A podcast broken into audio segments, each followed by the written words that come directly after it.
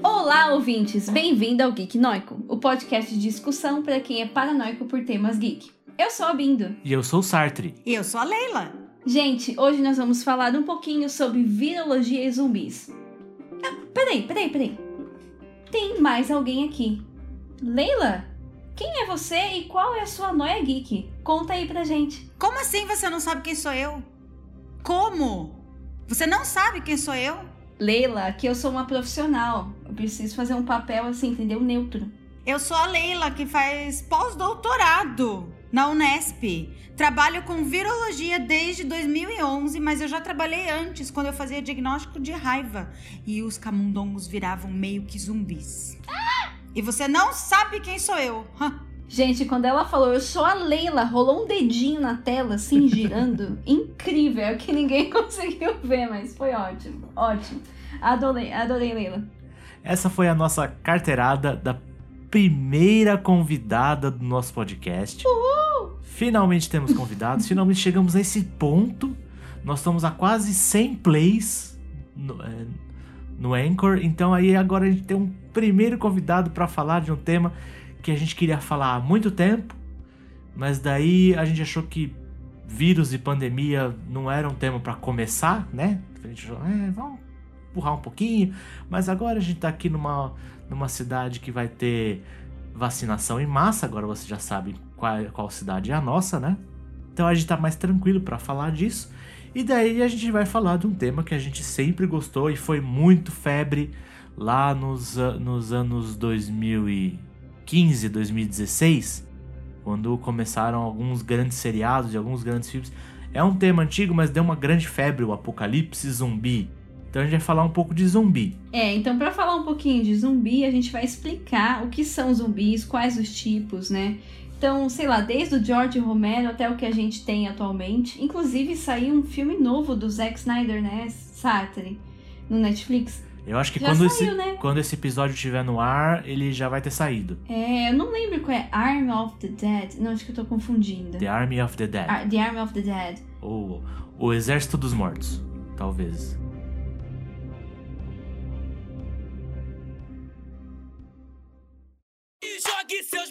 Pra trás, balança seu pescoço no swing da batida, com o morto muito louco. Para, para.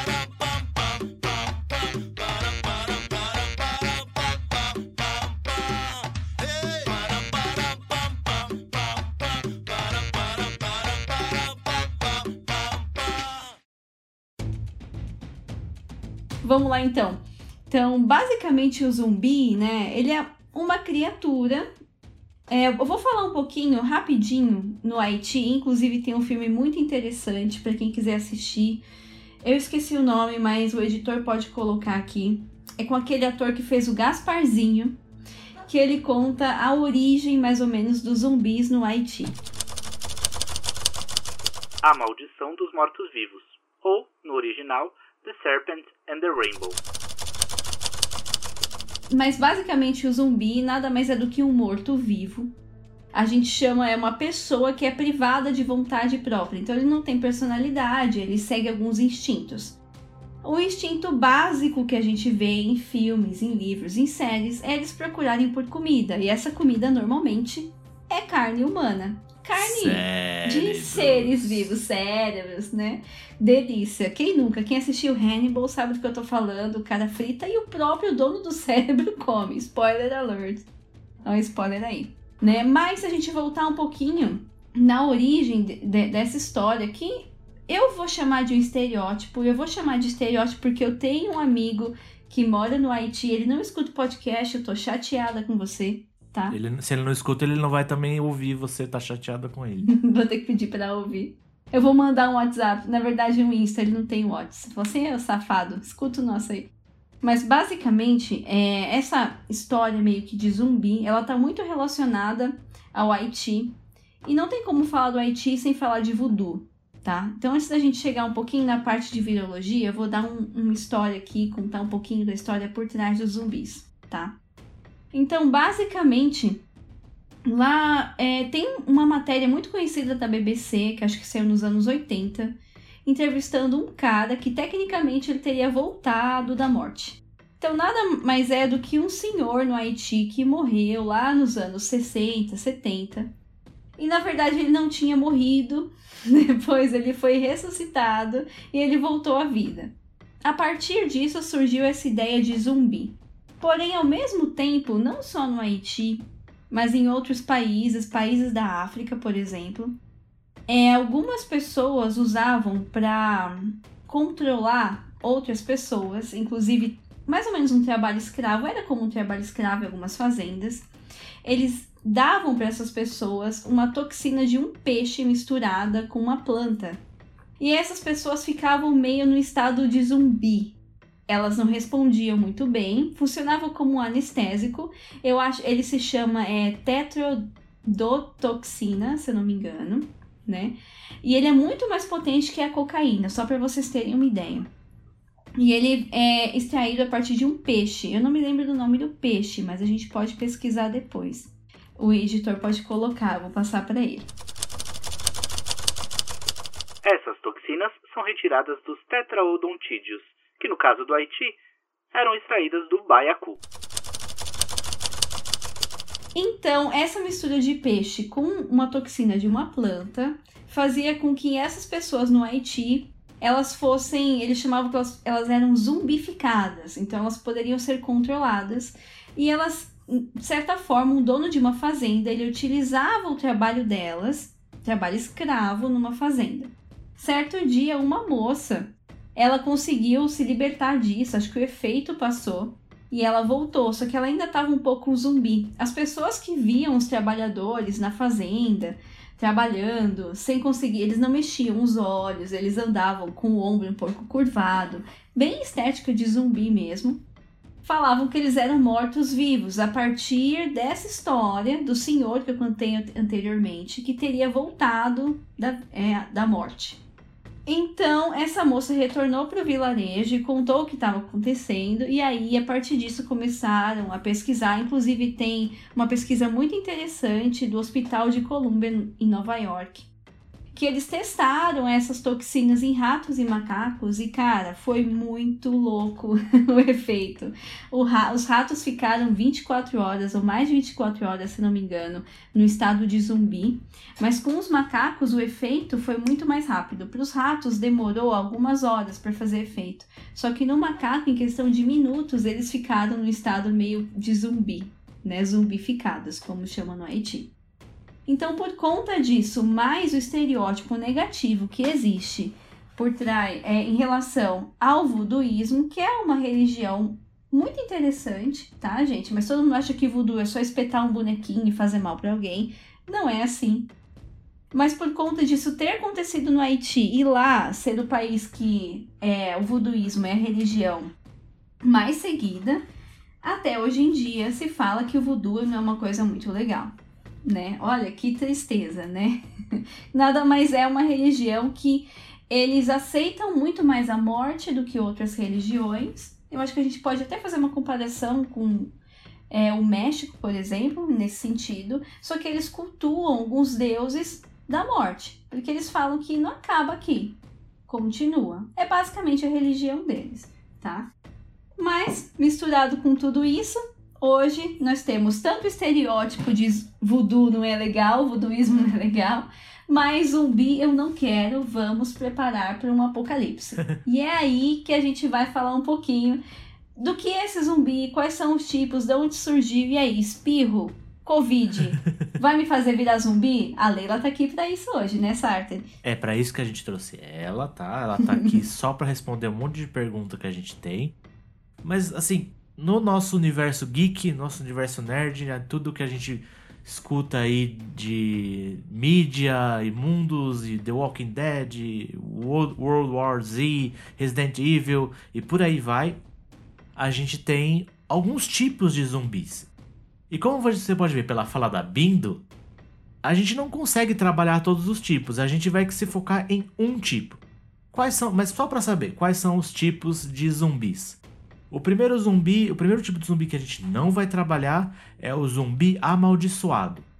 Então, o zumbi amaldiçoado é aquele que é um morto que voltou à vida por causa de uma maldição. Vou dar um exemplo. Quem assistiu Abracadabra? Abracadabra. Ah, Eu adoro aquele zumbi, gente. Adoro aquelas bruxas. Ou se você, se você quer uma, uma referência mais recente, os caminhantes brancos do Game of Thrones. Hum. Ah, e posso fazer, fazer uma ressalva. No livro, a gente não sabe exatamente o que eles são. Na série, a gente tem ideia, né? No Sim. livro ainda não foi explicado. É, nunca vai ser explicado. Aquele senhor vai morrer de obesidade de- antes de. Não vai, gente, ele não vai morrer de obesidade. Ele vai fazer um tcharam no final, entendeu? Vai mudar tudo. E ele vai falar, ei, TBO, acabe. Não faz isso com a gente. ele não vai escrever essa merda. Eu, vou- eu concordo com o Sartre. Eu acho que ele não vai escrever, mas ele não vai morrer de obesidade. O filho da mãe vai morrer rico. Ainda vai morrer de se pá, tipo, depois de mim.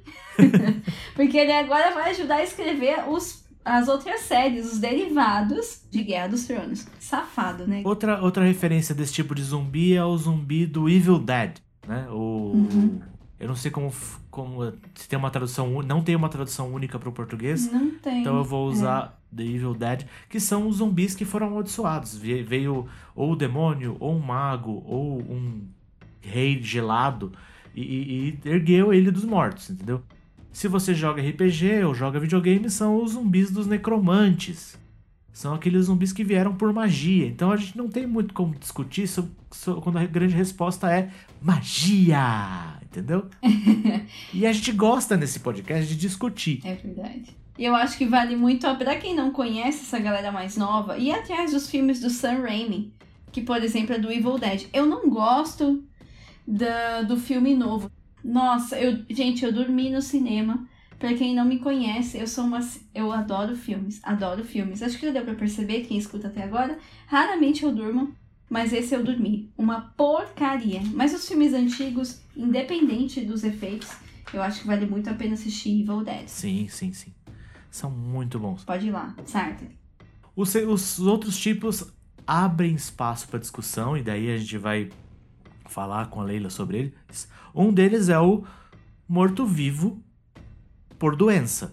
Quer dizer, ele é uma, é uma pessoa que morreu por uma doença, ou um vírus, ou um patógeno, e depois ele levantou dos mortos e começou aí a andar e, e andar em, em hordas e comer pessoas. Ah, eu esqueci de falar de uma coisa do outro grupo. O outro grupo de zumbis, os zumbis são inteligentes. Então, nos zumbis, é, geralmente os zumbis que são amaldiçoados, eles voltam a falar. Eles são aqueles que ficam falando brains, que, que são geralmente burros, mas falam. Já os outros dois tipos, não. Geral, eles são não inteligentes, eles agem por instinto. O, o zumbi que é o morto-vivo, que é o zumbi mais clássico, né? Ele pode ser levantado por vários motivos. Pode ser um patógeno biológico, pode ser radiação espacial, pode ser bombas atômicas, podem ser várias coisas. Por exemplo, no jogo Fallout 4 você tem os necróticos, que são é, zumbis atômicos, né? Eles eram os mortos que, que morreram é, por radiação e depois eles levantaram. O terceiro tipo é o que não está morto.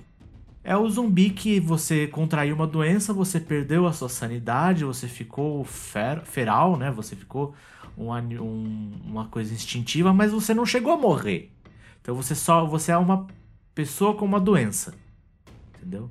E esse é o que vai entrar ali no, no Guerra Mundial Z, filme do Brad Pitt. do Brad Pitt com, com- contra os, os zumbis formiga, né? Que vão fazendo aquela montanha de, de, de gente pra escalar as- os muros de Israel. Ai, terrível aquilo. Mas ele é uma delícia, né, Leila? Deus do céu. Yes. Eu não sei, eu acho o, olhar dele meio morto. Mas assim, de corpo sim, ele é legal. Ah, ok. Aí eu daria um tapa naquele bumbum. É, se a Angelina Jolie fez isso. Não ligo muito pro olhar. Eu tô mais pra baixo, né, Leila? Mas, ops, pra gente mais de 18 aqui, hein? Isso aí. Eu reparo no olhar das pessoas, tá? Não, eu também, mas não dele. né? Deixa. Como é o meu olhar, Sartre? Bem focado. É o olhar de indiano, aquele olhar arregaladão com, com, com muita, muita parte branca, sabe, do olho. Ah, isso é verdade, eu sou zoiuda. E o da Leila? É azul, né? Você, olha, você olha pro olho da Leila, é azul. Pá! Não tem muito o que dizer. Você não repara outra coisa além do fato dele ser azul e jogar na sua cara que é azul. Eu vou colocar uma lente. Assim, inveja, é azul. Inveja, olha, problemas. Então, há controvérsias. Porque muitas pessoas acham que é verde. Eu ia É, falar verde. Exato. e aí tem o azul esverdeado, o verde azulado. O verde azulado. Assim, existem pessoas daltônicas nesse mundo. É. Aí depende da pessoa, da luz. Né? Vamos fazer assim, da luz, depende da luz. É, a minha companheira diz que o meu olho, às vezes, ele fica claro ele vai pro, pro marrom claro. Mas tem um pouco de verde porque meu pai tem olho verde, entendeu? Então, quando eu tô muito no sol e minha pupila faz aquela apertadinha, aí, aí parece que meu olho tem um pouquinho de verde. Mas ele é marrom. Ai, Sartre, e se eu falar que eu nunca reparei no seu olho? Tipo, eu te conheço há muito tempo. É que eu uso óculos, eu tenho aquele olhinho menorzinho, tudo bem. Bom, a minha mãe tem olho verde e meu pai tinha olho azul. Então talvez seja essa. Esse o problema. Essa a solução, né? É, o meu pai não tem olho, então mentira, tô brincando. Pai. Voltando aos zumbis, né? Esse pessoal que, que, que consome drogas lícitas durante a gravação. Não sei de quem tá falando, só pode ser a convidada, gente. E jogue seus braços pra trás, balança seu pescoço no swing da batida, com o morto muito louco.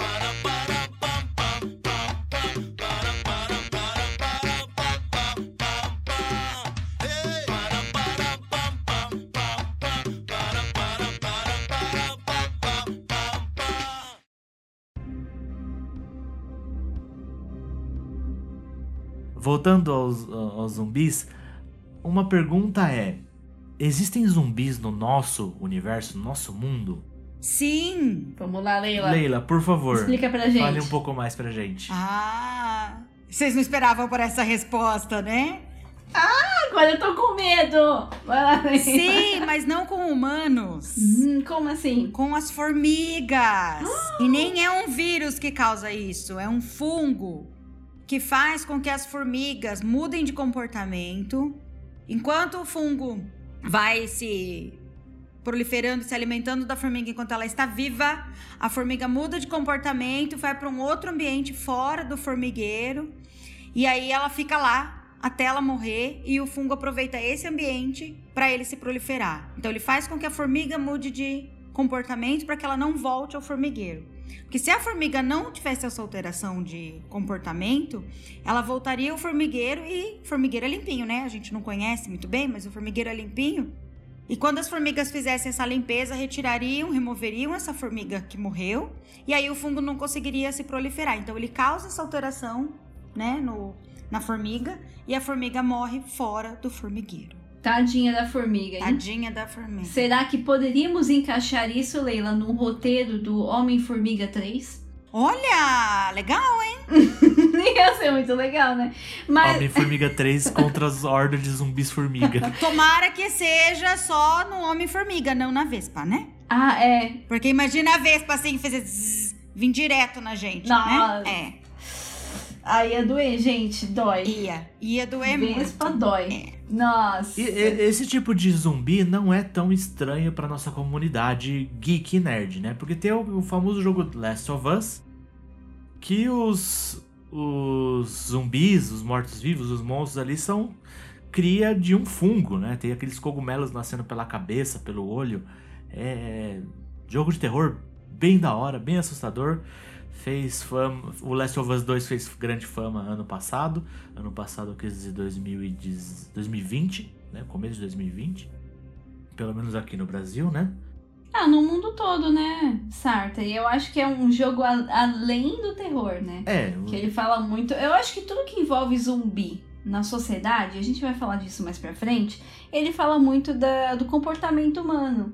Como que o ser humano lidaria com um zumbi, né? É. Porque pra formiga, Leila, eu acho que é mais tranquilo. Pra eles tanto faz, né? Olha, eu jogando as formigas, né? Meu Deus. Mas os humanos é muito mais complicado, muito mais complexo, eu imagino. sim. É, tem- eu tenho um amigo meu que ele estuda um pouco de sociologia. Ele não é sociólogo, mas ele estuda um pouco da área. E ele não gosta de filmes de apocalipse zumbi, porque ele fica revoltado com porque raios toda a sociedade acaba no apocalipse zumbi, né? Não, tem- não sobrevive, então todo mundo entra em parafuso, vira um Deus nos acuda, todo mundo vira ladrão, todo, todo mundo vira assassino. É, mas se você for lembrar, no começo da pandemia, todo mundo queria comprar papel higiênico, né? Ah, Sim. sim. Claro. Eu não tô falando, eu, eu não tô falando que o que ele tá, ele não falou que o que ele tava pensando era irreal. Uhum. Ele só ficava revoltado pelo fato de que a nossa sociedade chegou um po... não chega ao ponto de beleza, nós temos que cuidar de uma pandemia. É tema meio assim delicado nessa época, né? Talvez seja a hora de mudar os filmes, né? Falar então, agora que a gente tá numa pandemia, né? Todo mundo foi atrás de correr comprar papel higiênico, comida, armazenar as coisas, porque é o que aparece nos filmes, talvez. Olha, é um bom ponto. Sim. Ah, mas se você for parar pra pensar, vamos falar aqui do, do Brasil um pouquinho. Quando a nossa moeda era muito instável, a gente tinha o hábito de ir comprar um monte de coisa no mercado porque a gente não sabia como ia ser o valor da nossa moeda amanhã. Hum. E até hoje, eu vejo que eu tenho esses hábitos. Eu moro sozinha, não sozinha, tenho dois babies comigo, tecnicamente quatro cães, tá, gente? Um dia eu explico isso. e aí, quando eu vou ao mercado, por exemplo, eu compro 5 litros de Veja. Veja, patrocina, tá? Eu não preciso disso. Mas eu tenho esse hábito do- dos meus pais, que provavelmente herdaram, não, copiaram isso dos meus avós. E eu acabei copiando, entendeu? Não tem como fugir. Então eu acho que isso é uma coisa do ser humano. Na verdade, o filme, os filmes, eles são uma representação da vida, entendeu? E não a vida dos filmes. Então é como se a gente vivesse no ciclo, né, Leila, de continuar com esses erros, né? Eu acho que a pandemia só trouxe isso mais à tona. Uhum. Só que é muito interessante, acontece isso, todo mundo compra papel higiênico, passou, passou, dane-se. Aí agora é a corrida pela vacina, né? E ninguém para pra fazer conexões de que na verdade eu quero pegar primeiro que se dane os outros, que todo mundo é individualista no final das contas. né? Uhum. Ficou pesado agora, hein? Voltando aos zumbis. Bom, Leila, eu tenho uma pergunta pra você. Ok, não existe, não existem zumbis de origem é, que, cujo patógeno é viral, certo? Depende do que você quer dizer, depende da sua definição. Então, numa das três definições que eu dei de zumbi, aquele o amaldiçoado, o morto-vivo e o doente. Ah. Leila, eu vou te falar uma coisa agora que eu vou... eu fiquei muito chateada, né? Mas vamos ver o que você pensa. Vou entrar no The Walking Dead. O escritor do The Walking Dead, ele lançou no ano passado, ele disse qual era a origem, né, dos zumbis ali. E aí ele falou de algumas ideias que ele teve inicialmente, mas ele tá um pouco confuso em relação a isso. Ele chegou a falar, olha só as loucuras, Leila, você me fala qual que é mais plausível, tá bom? Uma que seria uma questão alienígena. E a gente já falou de aliens um pouquinho, tá, gente? Um dos episódios aí, vamos ouvir o de Marte, beleza?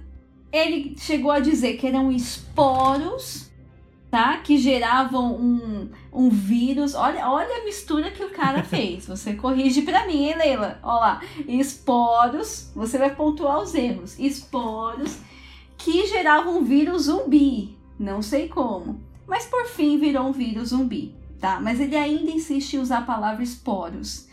Leila, o que que tá errado aqui? Será que por esporo ele quer dizer prion? Quem é esse cara, Prion? O que que é Prion? Prions são proteínas modificadas. Então, por exemplo, a doença da vaca louca, lembra? Aquela vaca correndo atrás do cara, não sei o que, aquela coisa, né? Que Vaca zumbi? graças... Vaca zumbi. Vaca zumbi, vaca zumbi. É uma proteína lá do encéfalo da vaca, né? Que vai degenerando a, a massa encefálica, as proteínas do encéfalo e formam tipo uma esponja. O cérebro, quando você observa, né, a microscopia, você vê buracos. Por isso que o nome técnico dessa doença é encefalopatia espongiforme bovina, porque o cérebro vai virando tipo uma esponja por causa dos buracos que aparecem. E a vaca louca, a doença da vaca louca é uma zoonose, ou seja, passa para o ser humano. Então, se você consumir a carne de uma vaca que tem vaca louca, né, que tem essa doença, você pode desenvolver essa doença. E é o que aconteceu lá na Inglaterra. E aí tem muitas, da, muitos dos prions, eles estão associados a vírus. Não se sabe exatamente como que é essa conexão, mas já foi detectado em pessoas, né, que têm doenças degenerativas causadas por prions e também na doença da vaca louca que há uma associação com vírus, tá? Então lembrem-se que os vírus, eles, o genoma de vírus, nós temos vírus ou retrovírus que são endógenos, ou seja, fazem parte do nosso genoma. E a gente não sabe qual é a função deles. Então, talvez nesse negócio maluco de esporo, né, que, que talvez o escritor de The Walking Dead utilize, ele queira dizer um endo né, um retrovírus endógeno, né, que tá lá quietinho, como por exemplo o herpes vírus que causa latência, que é esse o termo que a gente usa na virologia, né? Esporos a gente usa mais para parte de micologia, o estudo de fungos. E aí se a gente for pensar nesse sentido, um vírus que tá lá latente, o herpes vírus, aí você tem uma queda da imunidade, alguma alteração, tá lá, no outro dia, né? Aquela couve-flor no seu lábio. É, pra quem sente falta da balada aí, gente, ó, cuidado com herpes. É, isso aí. Então, é um vírus que, enquanto ele tá lá, né, no, na célula, ele não tá endógeno como os retrovírus, mas ele não expressa nenhuma proteína. Mas com a queda da imunidade, o que que acontece? Ele começa a produzir partículas virais, ele vai até o sítio de replicação e começa a ser eliminado. Então, talvez seja nesse sentido de latência ou de um vírus endógeno que começou por alguma alteração, né? Que ele começou a ser expressado na célula do ser humano e aí vai virar o apocalipse zumbi, né? Leila, eu acho que você devia twittar isso pro escritor, viu? Porque o cara tá confuso. Tá confuso. Vou. Ah, o, ca- o cara, na verdade, na verdade, essa história do zoom, do, da ori, do patógeno espacial, do patógeno alienígena, ele soltou na internet, meio que jogou um verde. O pessoal começou a ficar pistola e falou, era brincadeira, primeiro de abril. Eu fiquei pistola, eu, eu tuitei brava e eu raramente tuito. Isso realmente me chateou. Foi daí que talvez certo presidente de algum país aqui da América do Sul resolveu começar a fazer essas coisas? Tipo, falava e depois, ai, né, vou voltar atrás? Hum, Será que foi daí? É tipo... mas é, eu vou te falar que eu não sei de onde surgiu a questão do jacaré, viu, Leila? É. Esse eu vou te falar que pra mim é difícil de conectar. É, talvez seja mais fácil virar zumbi do que jacaré. Concordo plenamente. É, vamos fazer uma coisa diferente, peraí. É, vamos tentar agora, é, já que a gente não pode confiar muito no autor, porque o autor não, não é um grande estudioso sobre o tema de patógenos zumbificantes, né? Apesar de ele ser o criador de uma das, das mais importantes obras que incluem mortos-vivos, né? Sim. Vamos tentar deduzir como é que seria o funcionamento desse patógeno e a gente tá assumindo que seja um vírus, mas não necessariamente, a partir de como funciona, como é a mecânica do zumbi nesse mundo, né? Como é que funciona? A partir do, final da, da primeira temporada, a gente já sabe que todos os seres humanos é, estão infectados com esse patógeno. Ele fica latente e quando o ser humano morre, ou, ou partes das células entram em apoptose, morte, é, morte celular, é, esse, esse patógeno ele entra em ação e toma o controle do sistema nervoso e sistema muscular da pessoa, né? Gente, é uma relação hospedeiro-parasita maravilhosa. É. A diferença é que neste processo o patógeno sofre uma mudança, uma, não é uma mutação, mas é uma mudança. E, a e agora, quando ele está na saliva ou na- nos fluidos do, do, do morto-vivo, ele passa a ser letal para humanos, Uhum. entendeu? Então, é aquilo: todo mundo que morrer vai virar zumbi no The Walking Dead. Não importa como você morreu, você vai Não importa virar. como você morrer. Uhum. Você ter... Como é que você mata uma pessoa de fato? Morte cerebral ou fogo. Você queima. Daí morte cerebral. O que acontece é que depois que você você reergue como um zumbi, eles não, lembrando que eles não usam o termo zumbi, eles usam caminhante, mordedor, rastejante, por aí vai ter um monte de nome.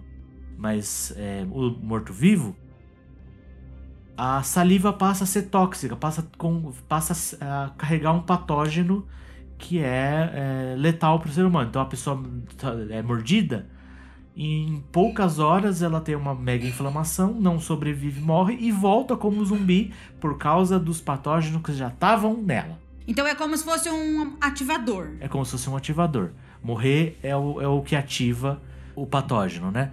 Tendo tem uma cena muito legal que se passa ali no CDC, no Centro de Controle de Doenças dos Estados Unidos, que é o cara mostrando um é, eletroencefalograma de uma pessoa no processo de virar zumbi. Que é, é, coloca lá a pessoa, você vê a atividade cerebral diminuindo, diminuindo, diminuindo, ela cessa, e depois de 16 minutos, uma parte da, da atividade cerebral volta. E daí a, começa a todo virar zumbi, entendeu? Aí a nossa discussão é: é um morto-vivo. Isso é possível? É um morto-vivo, isso é possível. Ótima pergunta, viu? Tô ganhando tempo aqui para eu pensar um pouquinho. Na verdade, se a gente for considerar que existe um patógeno que está incubado em todos os seres humanos, né? Na série. Então ele está incubado. Sim. Ele só vai se ativar em quando a pessoa morrer. Ok. A partir do momento dos 16 minutos de morte que está sendo reativado, né? Vamos pensar assim, mudando de fase biológica aí.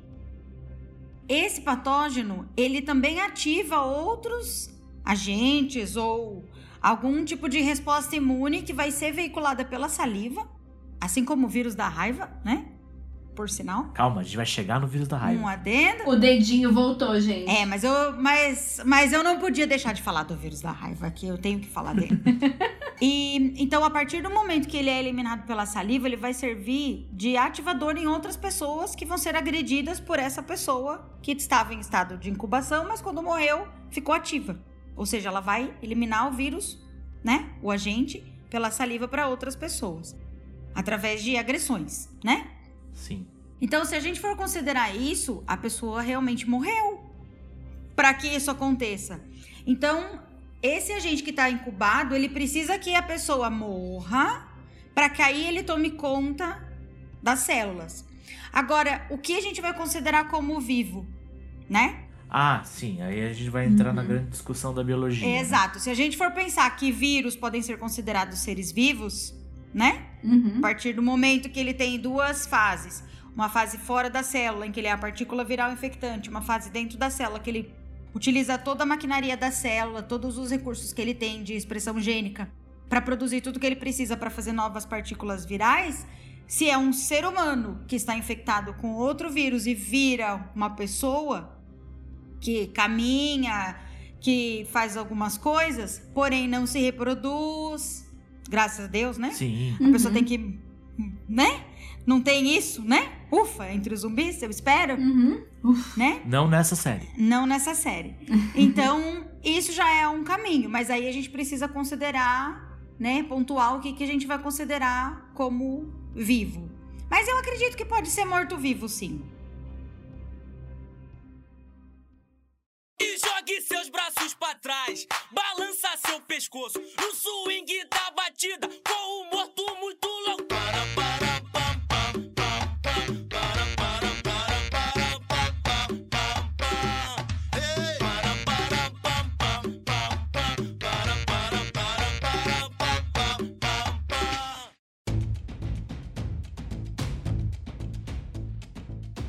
E aí agora minha, minha pergunta para mim é mais importante, que a discussão de ser morto-vivo é muito complexa, a gente poderia passar um podcast, sei lá, de 12 horas, talvez. Mas é, é, a minha pergunta agora é: a gente tá falando o tempo todo de patógeno, mas dá para ser um vírus ou seria mais, mais provável que fosse, por exemplo, sei lá, uma bactéria que esporule, ou então um fungo, ou sei lá, um verme espacial? Pode ser qualquer um deles. Porque eu já, é, eu já ouvi, é, já, já entrei em discussões, assim, nós, é, nós como biólogos, nós três somos biólogos, a gente às vezes bebe um pouco mais e... Lena é veterinário. É, veter... é quase isso, é um pouco pior. isso, isso aí, um pouco pior. É, a gente discute um pouco, é, vai viajando na maionese, né? Porque tem algumas bactérias que são intracelulares, né? Por exemplo, Rickettsia, que é a causa a febre maculosa. Então, em algum, eh, controlar células que estão em processo de apoptose, estão, estão morrendo, etc.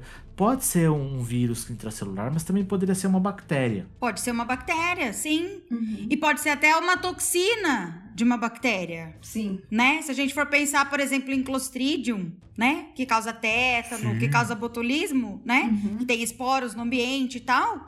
Também pode ser, Sim. né? Mas a- a- aí a gente fica pensando assim, são vários passos, vários processos que estão acontecendo de forma diferente, né? Não é, é- é- seria para mim muito mais complicado um vírus ou uma toxina criar vários eventos ao mesmo tempo, né? Você tem uma mudança do corpo, você tem controle de célula muscular diferente de célula que é de controle de célula nervosa. Então, entrar em várias células diferentes, né? Você porque atua, continua o, o, o zumbi ele, ele, apesar de estar morto, ele se conserva um pouco mais de tempo, né? Uhum. Mas veja o SARS-CoV-2, por exemplo, ele consegue invadir vários tecidos, né? Inclusive causar alterações psiquiátricas nas pessoas. Sim. né? Tem vários casos de pessoas que têm alteração psiquiátrica. Então, dependendo do receptor celular que o vírus precisa, que o vírus vai utilizar para o vírus se ligar à célula, ele consegue entrar em diversos tipos de tecido, Uhum. né? Inclusive muscular, encefálico e assim por diante, né? Nervoso. Leila, falando sobre isso, nos quadrinhos, eu não lembro se na série, e olha que eu, eu assisti acho que até a sexta temporada. Fui longe, hein? Depois eu cansei. Mas nos quadrinhos tem um personagem que ele é mordido por um zumbi. Então vamos partir do seguinte pressuposto, de que é um vírus, tá? Foi o que o autor disse. Esquece a questão dos esporos, né? E aí depois de eu, E aí eles falam, não, vamos... Pode ser, não vou defender o autor, desculpa te cortar, mas É, não vou bem. defender o autor, mas vamos pensar assim que provavelmente ele não tem uma bagagem, né, um conhecimento de biologia. Então, quando ele fala esporo, pode ser que ele pense em latência viral, em Sim, sim. incorporação do genoma no caso de retrovírus, Sim. em esporos de bactéria, em, né, esporos, né, em fases Uhum. é, esporuladas de, de fungos e assim por diante. Então vamos considerar esporo como, tipo, incubação, né? No geral. Belezinha. Então vamos, vamos chamar de incubação. Então esse personagem ele é mordido. E eles resolvem cortar o braço dele, que foi onde ele foi mordido, assim, minutos depois. É muito legal o quadrinho, você tem que ler. E aí o cara não vira zumbi. Leila, se eu sei que o vírus ele pode adentrar diversos tecidos, funciona isso? Eu cortar o braço do cara, se o zumbi me morder no pulso e, eu, e o Sartre vem, não, peraí, vamos ralar esse braço aí agora, tirar. Eu tô salva? Então, é, no caso do vírus da raiva, eu sei que a gente vai falar dele depois, mas o vírus da raiva, ele se propaga por terminações nervosas. E eu não me lembro exatamente o quanto ele se move por dia, mas é em torno de 1 a 3 milímetros, vamos pensar assim. Então, se você tomar uma mordida na ponta do dedo, cortar a mão, Uhum, no dia seguinte, provavelmente o vírus ainda vai estar, tipo, na sua mão, ele não passou pro braço. uhum. Então, assim, não que eu tô falando para as pessoas cortarem a mão se tomarem uma mordida no dedo, né? Porque se tomar mordida no. vacina. Porque se... Exatamente. Tem Até vacina, porque se gente. tomar mordida no pescoço, vai fazer o quê? Cortar a cabeça, né? Pra não chegar na cabeça? Não vai resolver muito. Até porque tem tratamento pós-exposição, né? Além da vacina, você pode fazer soroterapia, tudo isso. Sim. A Bindo e eu, a gente é profissional de risco que trabalha com amostra de animais e tarará, tarará. Então a gente pode tomar o esquema pré-exposição, mas as pessoas, né, a população em geral não precisa. Porque tem o esquema pós-exposição e tem vacinação em cães e gatos. Apesar de essa semana nós termos tido um caso de raiva canina no Rio de Janeiro, tá? Transmitida por um morcego. Então, vacinem cães aí no Rio, gente. Ouvintes do Geek Noico aí do Rio de Janeiro, por favor. Ouvintes do Geek Ouvintes Noico do Geek Rio. Noico aí no Rio, quando você for aí pra praia, né? Olha, ó, ó, olha, olha o preconceito com sotaques, gente. Cuidado. Eu posso zoar São Paulo, falar, pô, mano, vacina aí, meu, tem que vacinar, entendeu? Só porque você pode zoar com mais de um, não quer dizer que é legal zoar com dois. É verdade, mas é muito legal fazer sotaque, desculpa, gente. Tá bom, gente, mas lá em Pato Branco daí tem raiva em bovino. E daí, o que, que a gente pode fazer? Eu posso zoar porque eu sou do Paraná, tá? Tô falando de mim. É, se auto-zoar também é zoar, gente. Não pode, não. Tá. Hum. Ah, mas é porque eu tava com um momento zumbi agora. Já passou. foi o zumbi, gente, não foi a gente, tá? Foi um zumbi, passou, passou. Foi zumbi. Ok.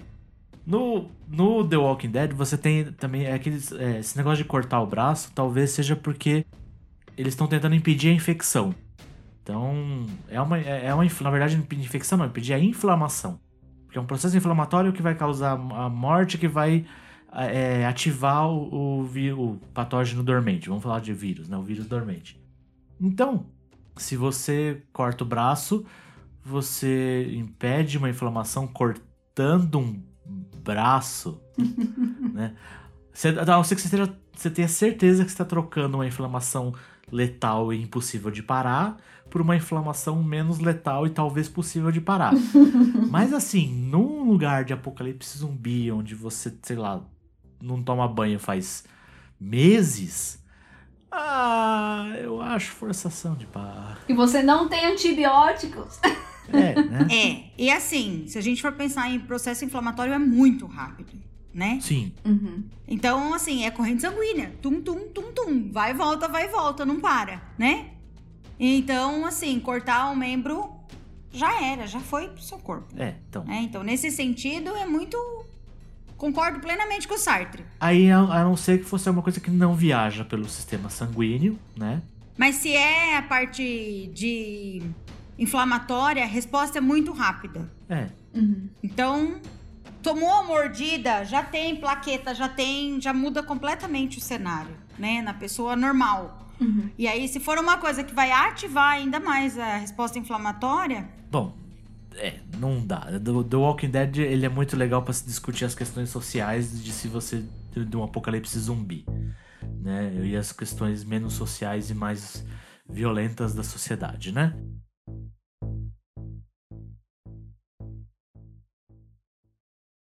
Jogue seus braços pra trás, balança seu pescoço no swing da batida, com o morto muito louco. Para, para, pam, pam, pam, pam, para, para, para, para, pam, pam, pam, pam.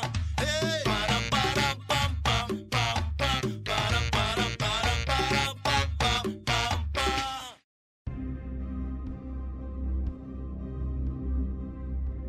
Agora a gente sai do mundo das séries e vai pro mundo dos filmes. E é um que pra mim é um dos melhores filmes da atualidade de zumbi, tá? Da atualidade. Eu também não assisti o último que tá saindo aí do, do Snyder. Mas é. que é o Guerra Mundial Z.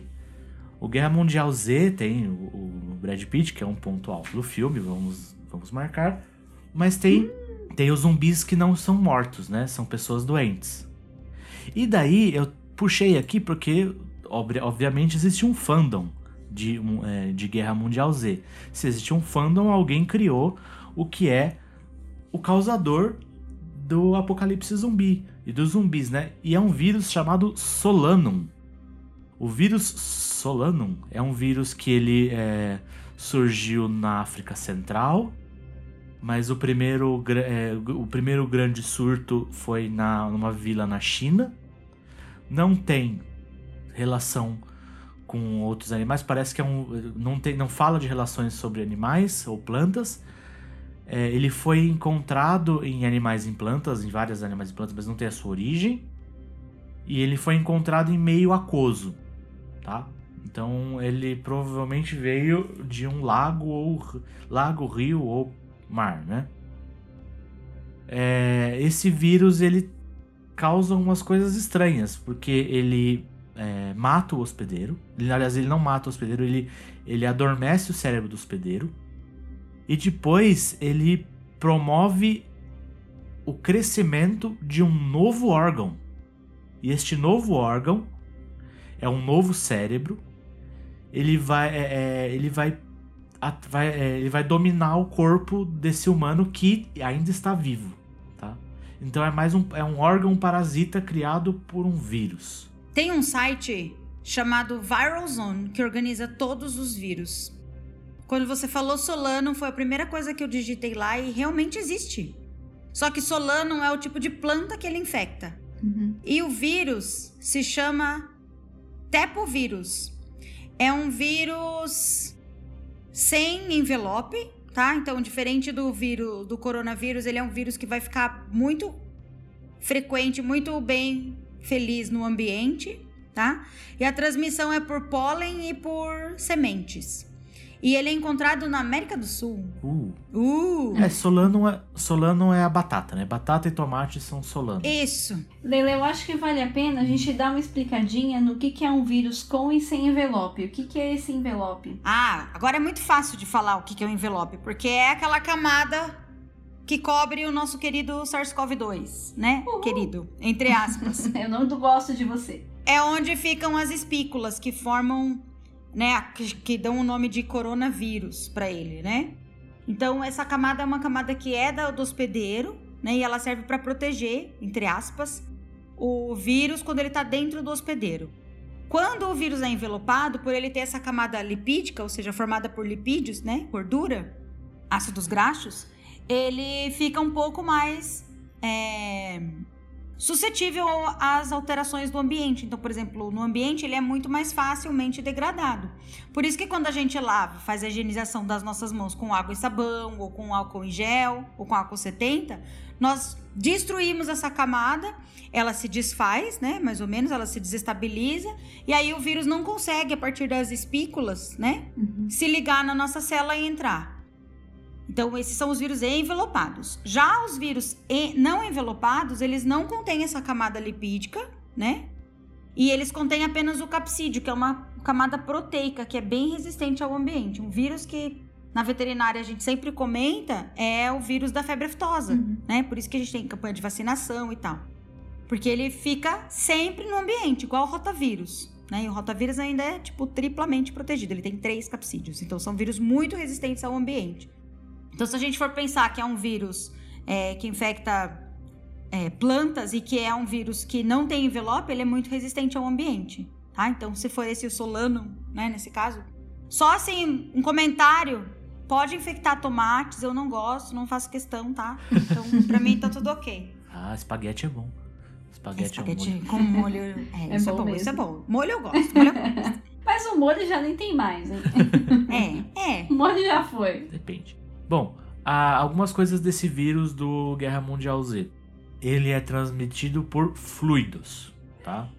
Então, sangue, saliva, por aí vai. Lágrima. Lágrimas, é, pensando nesse lado, sim. Então, não tem aquele surto de todo mundo que morrer vai, vai virar um zumbi. Você tem que ser mordido. Aliás, se você morrer, você não vai virar um zumbi, porque o, nesse uni- universo o zumbi não é um bicho morto. Aqui fala também que tem uma, eh, tem uma mudança neurológica, porque dada a criação desse novo cérebro, a, o hospedeiro ele, tem, ele não tem mais a sensação de calor, frio, pressão ou dor. Então, provavelmente, o sistema neurológico periférico tá, vai, vai ser bem danificado. Ele tem o con- exceto pelo controle muscular. Então, é um vírus, é, aliás, é um hospedeiro que vai conseguir correr muito, porque ele não vai sentir dor, não vai sentir frio, não vai sentir calor, ele não tem motivação para parar, ele não tem é, cuidado pelo próprio corpo, né? Então ele não sente dor. Se ele cair é, de uma grande altura, ele pode morrer, mas se ele não morrer, ele vai levantar e vai continuar correndo. Então tem toda essa. E aí é o grande tipo do, do zumbi que corre. O zumbi que corre é o zumbi que a gente tem que ter medo, né? Porque ele corre. Geralmente corre mais que a gente. Sim, porque ele não tá nem aí, né?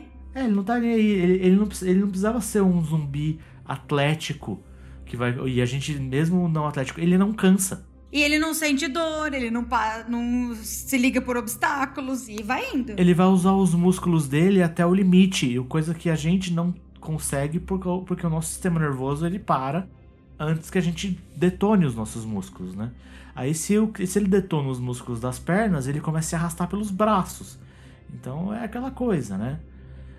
Em compensação, se você der um tiro nesse, nessa pessoa, nesse hospedeiro, no coração, ele morre. Porque ele tá vivo. Se você matar o, humano, o, o- o bicho morre. Não precisa ser um tiro na cabeça ou jogar ácido Queimar. cremar e por aí vai. É um, ele é um humano, né? E daí tem toda a história de, da- do alastrar desse, é, desse ser e como esse vírus ele vai é, é, evoluindo. Na- no próprio filme você tem a evolução do vírus, né? Primeiro ele infectava e a pessoa é, virava, chegava no seu estado máximo de zumbi em, em dois, três dias. Aí quando o filme tá no seu ápice ali da, da luta, do negócio, a pessoa é mordida e daí você tem o surgimento desse novo órgão e já o estado máximo do zumbi em três minutos. Meu número favorito. Por que, que é seu número favorito?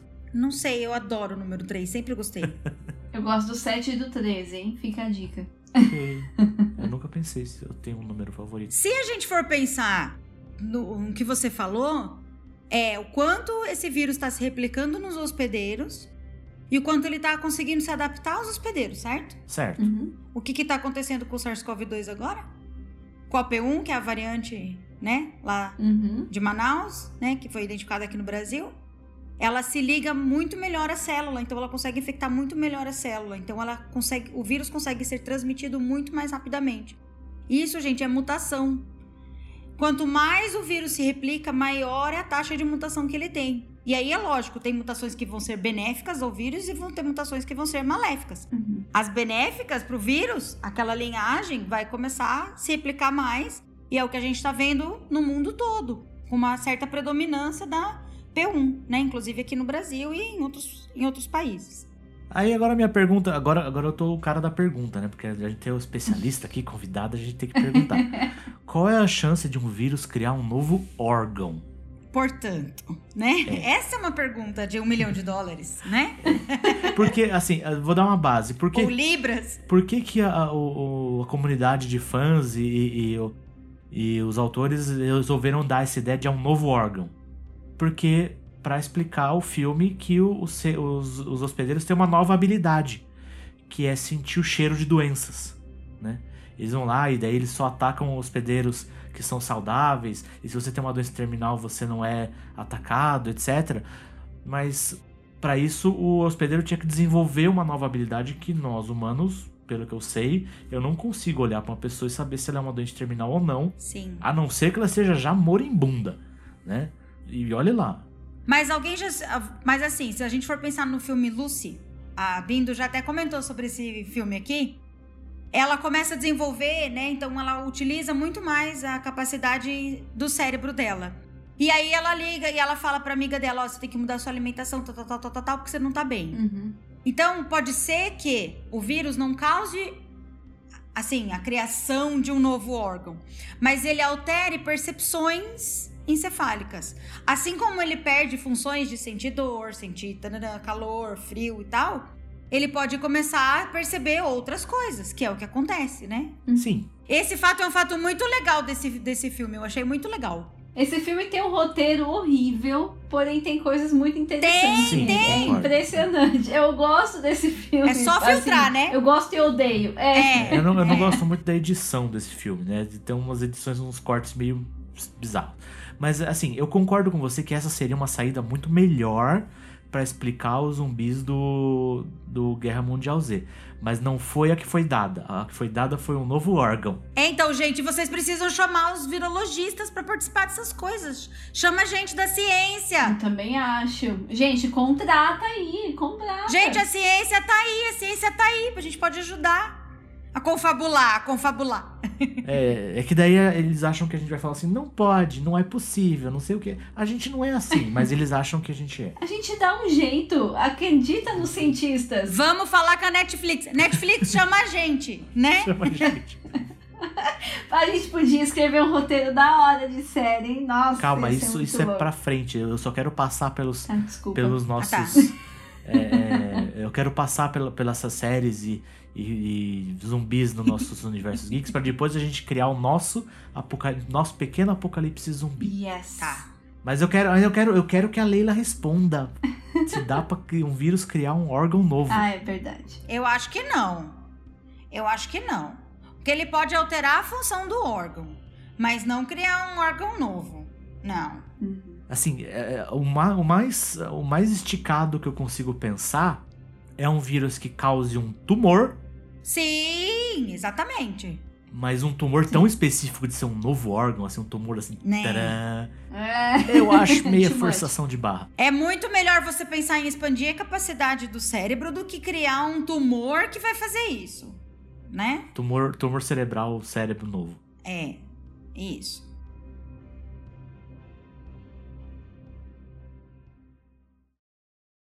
Jogue seus braços pra trás, balança seu pescoço no swing da batida, com o morto muito louco. Para, para, pam, pam, pam, pam, para, para, para, para, pam, pam, pam, pam. Para, para, pam, pam, pam, pam, para, para, para, para, pam, pam, pam, pam.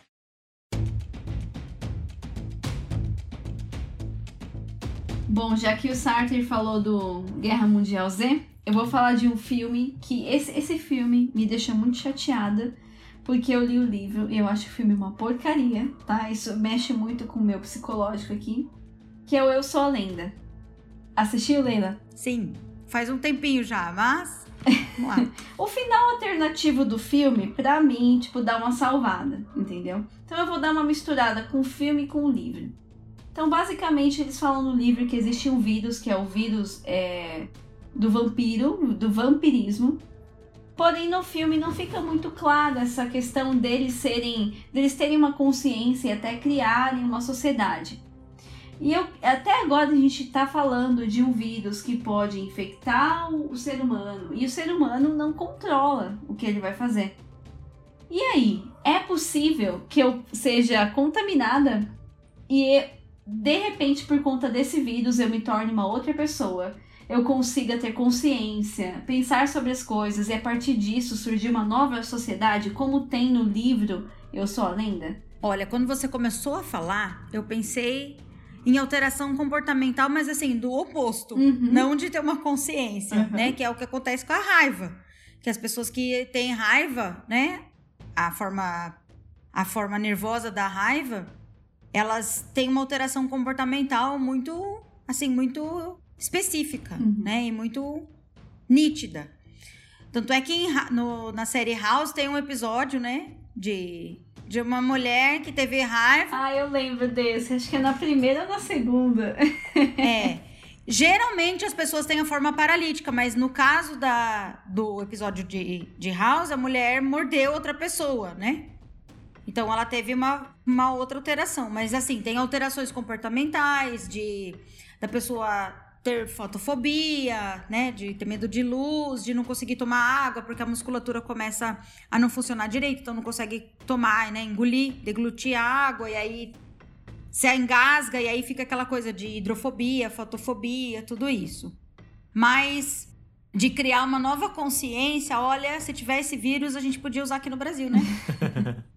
Ai, ainda mais um vírus que fizesse você entender que vacina é legal. Tipo, Sim! beleza, eu ia espalhar mesmo. É legal que você falou isso do medo de água, né? Da hidrofobia. Porque tem um episódio, quem conhece The Office, que é o Michael Scott, que é o, tipo, o chefe lá do escritório do The Office. Ele promove uma corrida para levantar dinheiro para cura da raiva. É muito engraçado. Eu acho que é na quarta temporada, o primeiro e o segundo episódio. Gente, vale muito a pena assistir. Assistam, muito bom. Bom, saindo do mundo do Brad Pitt, saindo do, do Guerra Mundial Z, vamos pro jogo de zumbi mais famoso do. É, pelo menos mais famoso pra mim, né? Que é Plants vs Zombie. Não, brincadeira. brincadeira. É, Esse era o meu, é. É o Resident Evil, né? O, o Hospedeiro do Mal. Uhum. O Hospedeiro do Mal. o aí você tem de fato zumbis, mortos-vivos, né? São pessoas que morrem e levantam da tumba, né? E um vírus. E é o Tyrant vírus, né? O T-vírus. Que vem do projeto T-vírus, o projeto T-vírus. Ele foi criado por uma, é, uma indústria, indústria farmacêutica do mal, a Umbrella Corporation, a corporação guarda-chuva. Não tem nada a ver com a Academia Umbrella. Umbrella Academy. É, a Academia Umbrella é outra coisa. Mas a ideia da Umbrella Corporation é criar armas biológicas. Ela não é uma empresa legal. E não é qualquer arma biológica do tipo você solta e você mata um monte de gente. A ideia deles é criar é, o que eles chamam de BOW. É, B-O-W. É, Bio- Biological Organic Warfare. Então é é uma guerra biológica orgânica. O que eles querem? Eles não querem que o, o- o vírus dele crie. mate pessoas. Eles querem que o vírus crie super soldados. Essa é a ideia original. Soldados obedientes, mortais, assassinos, monstros. E daí eles criam os tiranos, né? o Tyrant. A primeira cepa dá, errado, ela escapa. E daí você tem o surgimento dos zumbis. Ela, vai chegar nos seres, nos, nos corpos de pessoas mortas e elas levantam e viram zumbis. Engraçado é que é, tem toda a história do, dos caras criando esse T-vírus. Esse vai, eles, eles infectam, misturam, colocam DNA de réptil para criar um, um zumbi um zumbi lagarto. Eles começam a infectar os outros animais. Aliás, é um dos, é, dos vídeos das histórias que a gente falou agora. É a única que infecta além de humanos, né? Tem corvos zumbis, cachorro zumbi, jacaré zumbi, sapo zumbi, hipopótamo zumbi, por aí vai. A diferença é que eles são desenhados para isso, né? Uma, uma das histórias legal é que, me- segundo a própria Umbrella Corporation, o T-Vírus ele foi lançado numa população teste em 1980 e 10% da população era imune. Então eles fizeram uma ampla pesquisa para que esses 10% também fossem infectados. Então a ideia era pegar todo mundo, não o contrário. Parabéns! É quase um presidente genocida que a gente conhece. Essa é a ideia. E aí você tem um, um vírus geneticamente programado, né, ge- geneticamente modificado, para atuar em todo mundo. E um detalhe, ele ele é espalhado via ar, mas depois que ele sai, é, depois que ele infecta, ele não é mais espalhado pelo ar. Ele é espalhado via fluidos. Então, se você chega a um lugar e o vírus já foi espalhado, é, você não vai virar zumbi do nada. Mas se você for mordido por alguém, você pode virar zumbi. É, você tem que morrer. Detalhe. Então, se você for mordido por um zumbi, você ainda pode sobreviver. Você não precisa cortar o braço, não vai ter uma infecção. Você só vai ficar. Você foi mordido, né? Vai doer, vai perder um pedaço da carne. mas você não vai morrer. A não ser que você seja mordido por muitos zumbis. Se quando você morrer, se você morrer, aí você levanta como um zumbi, né? Então a gente tá na classe dos mortos-vivos aqui. Exceto aqueles que são infectados diretamente por injeção, e daí viram o Licker, e viram os outros monstros, viram os tiranos, né, os Tyrants, que são monstros maiores, que são as armas biológicas que a Umbrella tava, tava a fim de vender. A Umbrella ela faliu porque ela acabou com a humanidade antes de conseguir ter algum lucro. Então, né, matamos todo mundo, vamos vender pra quem? É, não deu certo. Se tivesse deixado os 10%, né? Se tivesse deixado 10%, os 10% comprava. Mas daí esses Erro, 10%. erro administrativo aí, né? Mas É. enfim. Como sempre. Sempre, né, Leila? Sempre. É quando o seu comprador é o seu produto, é meio complicado, né? Você vai vender bolo pro bolo, Total. vai fazer, vai fazer ali Uber pra Uber, então é complicado. Torta de frango pra frango. É, torta, torta de frango, pra, é, cachorro quente pra cães, sabe? Aquela coisa não, dá certo. E aí, Leila, você acha que é possível nesse ponto criar um vírus? Ah, se a gente for pensar em várias teorias aí, o SARS-CoV-2 foi criado lá na China, né? Olha como a É. China tá bem economicamente. A terceira guerra mundial vai ser biológica. Não, já foi, a gente tá vivendo ela, só que a É. gente não sabe, entendeu? Só vão falar daqui 20 anos, 100 Verdade. anos. Igual a gente fala, tipo, ah, a gripe espanhola lá de 1918, né? Eles nem sabiam que era um vírus que causava, né? Sim. Por isso chama influenza vírus, a influenza divina. Influenza. Isso. Falei com sotaque italiano, nada a ver. Então, tipo, daqui 100 anos eles vão falar: olha lá os trouxa, passaram por uma guerra biológica achando que era uma pandemia. e, né? São essas as teorias. Não tô dizendo que eu concordo, hein, gente? É exatamente o oposto, não concordo. Gente, ironia. É. É, real, tá? É, é, isso aí. Sheldons do mundo, tá? Ironia, tá? Spoiler, spoiler irônico. Como, como é um podcast, Não dá pra ter aquela plaquinha sarcasmo. sarquilha. Isso, isso, isso. Sarcasmo. Sarcasmo. Sarcasmo. Isso aí. Então, assim, tem muitas teorias relacionadas a isso. Mas, se a gente for pensar em criar um vírus, para você fazer edição de vírus, você precisa ter um pedacinho que você conhece.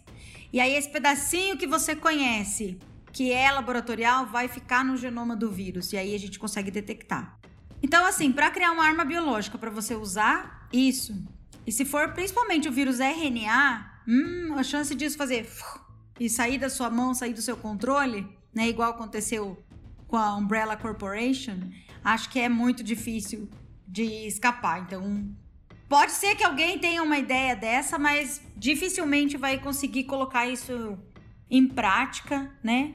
E em alta escala para ser transmitido, né, para grande parte da população. Leila, já que a gente está falando nessa questão do apocalipse zumbi e você é especialista, eu acho que a gente podia começar a pensar aqui como que nós faríamos para criar um apocalipse zumbi. E aí, Leila? Como a gente faz? Passa a receita. Sério que vocês vão fazer isso comigo? Eu não falei para vocês que eu trabalho com o contrário? Não, mas aí a gente depois pensa em como vamos destruir, acabar com o apocalipse, entendeu? É. A gente vai dar o problema e a solução. Ah, a gente é assim, nesse nível. A gente é top. Vamos lembrar de Missão Impossível 2, que eles estavam tentando fazer o, o- a cura pra todas as doenças. É o único que eu não gosto, cara. Eles têm que fazer a cura pra doença, então, eles, isso chama impossível. Verdade. então para você fazer a cura pra todas as doenças, tem que fazer a doença que é todas as doenças. Daí esse é o problema do Missão Impossível 2. Que- que é- né, né? Mas vamos lá, já que você tá, você faz o contrário, a gente vai tentar aqui Usar o contrário, né? Usar Pra o- fazer o outro É. lado. fazer o contrário do contrário. Então vamos pensar que a gente encontra um vírus novo, né? Vamos pensar em fazer metagenômica de um monte de bicho que tem estranho aí no nosso Brasil. Vamos pensar, né? Uhum, claro. Vamos começar a ir lá pra Amazônia coletar amostra de um monte de bicho. Vertebrado, principalmente, que é mais fácil, né? Uhum. É, vírus seria. Eu eu fico me perguntando, vírus é realmente a opção, a melhor opção pra gente fazer um apocalipse zumbi? Hum. Uma bactéria seria melhor, Leila? O que, que você acha? Ah, eu acho que é um vírus, hein? Qual que dispersa melhor? Ah, tudo depende, meu filho. Sartre, meu filho. Olha, se a gente for pensar no vírus, no SARS-CoV, no vírus da influenza, que você não precisa nem encostar nas pessoas para você pegar, Uhum. que é transmitido pelo ar, né? Esse é um vírus ótimo, né? Então, por exemplo, assim, ah, precisa da mordida. Tá, ótimo, precisa da mordida porque a gente tá falando de zumbi, né? Sim. Mas se for transmitido pelo ar, e se a gente for voltar lá no The Walking Dead, né? Ah, é transmitir, todo mundo já tem, né? Então, sei lá, um retrovírus endógeno que a gente tenha, sei lá, né? Um, um vírus que muitas das pessoas já têm, por exemplo, um herpes vírus mutante aí, né? Causar uma mutação maluca. É, grande parte da população também é infectada pelo HPV, né? Uhum. Sim. que causa câncer de colo do útero, inclusive, né? Gente, tem vacina, vamos lá tomar, né? Adolescentes e todo mundo, meninos e meninas do nosso Brasil. Mas é, se a gente for pensar nesse tipo de vírus, que são vírus DNA e tal, né? Como o herpes e o, e o HPV, são vírus que causam alterações e que podem ficar, né? Inclusive lesões, por exemplo, verrugas, são todas causadas por pelos vírus da mesma família do HPV, né? Que a gente fala sempre. Que me fugiu o nome aqui, então, editor, depois eu mando o nome. O HPV é da família dos papilomavírus. Mas pensando exatamente em criar um vírus, eu acredito que em criar um apocalipse zumbi, eu acredito que vírus seja uma forma mais fácil porque eles se adaptam muito a gente, Uh. né? Ao hospedeiro ser humano, né? Enquanto bactérias, nós podemos inclusive ter essa divergência, essa diferença aí de, de espécies, né? Porque nós temos bactérias, por exemplo, salmonela, que está presente em tartaruga, em, né? Em, em répteis, e que estão lá como microbiota, mas que pra gente são muito prejudiciais, né? Eu acho que os vírus eles acabam conseguindo se mutar muito mais rápido, então eles conseguiriam se adaptar muito mais rapidamente ao ser humano e causar um apocalipse zumbi. Por isso eu defendo os vírus nesse quesito. Go vírus. Ou vírus. Leila 2021, eu defendo os vírus pra Oh, não fala isso. Olha aí, né? Ai, Ai, meu Deus.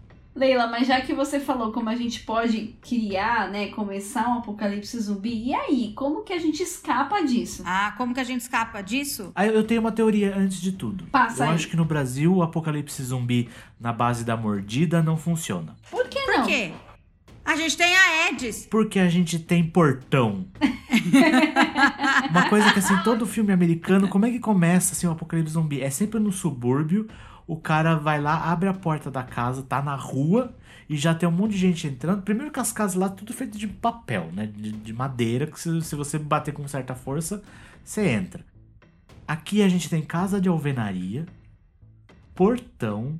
A gente põe. é, Pra entrar na minha casa tem, tem que passar por três trancas, entendeu? Mas se for o inteligente, É. que desenvolve o outro cérebro lá, que causa o tumor. Eu tô pensando, na- eu tô pensando numa coisa mais plausível e real, entendeu? Ele quer sobreviver, Leila. Ele quer sobreviver. Entendi. Não, Não, ele, quer, ele, ele quer salvaguardar. Isso sim que ele quer. Não podemos falar esses nomes do. Editor corte, ele quer salvar a família. Desculpe. Mas é, mas é a, a, a ideia é, é, é essa também, mas é a ideia de que não é qualquer apocalipse zumbi que vai afetar to- o mundo todo, né? Por isso que eu acho que o, o, o apocalipse zumbi do Walking Dead é tão bem desenhado. Sim. Todo mundo tem, mas só, mas só, só surge quando alguém morre. Uhum. Então a questão é, bom, todo mundo vai ter, Sim. né? Então a gente pode fazer um mix. Então, ó, vamos pensar em globalização, transmissão pelo ar e um período de incubação de cinco dias, vai? Porque aí a pessoa não vai pegar o vírus e já vai ficar doente, ela não vai mais viajar. Ela pode ir transmitindo já no avião. Igual contágio. Vocês viram contágio? Sim, sim. Sim. Com a Pepper e com o Matt Damon, né? Vamos lá. Do Doze Homens e Outro Segredo, né? Sim. 11 Homens e um Segredo, que tem o Brad Pitt e o Matt Damon, eles já conversaram lá. Um foi pro Guerra Mundial Z e o outro foi pra Contágio, né? Vamos, é, vamos trabalhar com zumbi, vamos. A gente separa com vírus, né? Cada um vai pra um lado. Vamos ver quem, fa quem faz o, o filme de vírus mais legal? É, tipo isso. Olha, contágio teve um boom, né, de views, assim, com a pandemia. Teve, Foi teve. incrível. E surgiu com contato com os animais. Então, a maior parte dos vírus, dos, na verdade, assim, a maior parte das zoonoses, como eu falei antes, ela, isso é o que eu estudo, né? Então, assim, elas surgem nos animais. Né? A maior parte das doenças emergentes humanas, elas são zoonoses, porque elas vêm de origem animal. né? Tanto é que o HIV hoje, o Covid-19, todos eles têm origens em animais. Mas a gente já está no estágio máximo, que a gente não precisa de animais para que essa doença seja transmitida. O vírus já se adaptou super bem ao hospedeiro humano e ele consegue passar de um humano para o outro sem a necessidade de um outro hospedeiro vertebrado, por exemplo, né? Seja um primata, seja um morcego, seja o pangolim, né?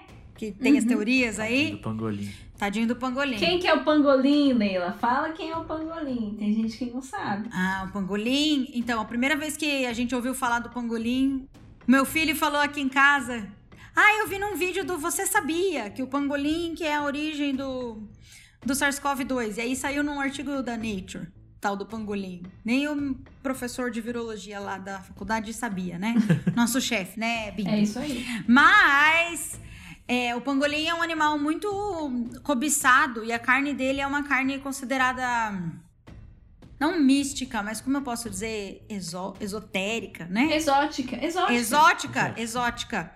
Exótica e esotérica, porque falam que ele estimula coisas diferentes nas pessoas que a consomem. Então, Ai, vou pedir uns 3 quilos no iFood aqui. então, quem consome são pessoas que têm dinheirinho. Não vou pedir mais. que tem dinheiro. A primeira vez que eu ouvi assim numa série falando sobre pangolim foi em Billions, que eles falaram que eles foram num restaurante chinês e comeram pangolim, né? Mas tava lá no mercado de Wuhan, naquelas condições que a gente sabe, né?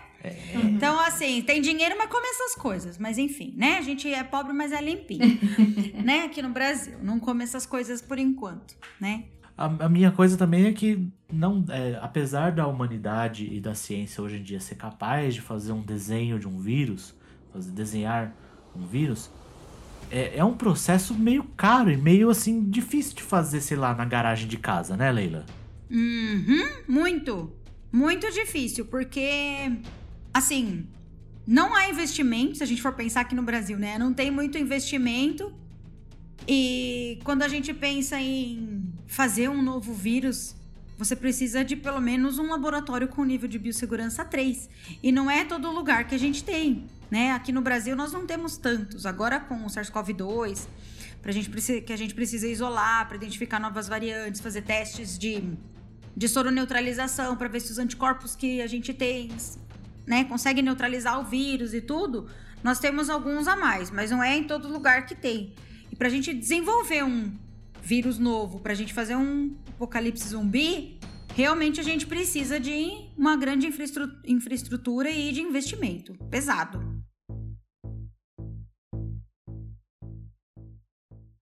E jogue seus braços pra trás, balança seu pescoço no swing da batida, com o morto muito louco. Para, para,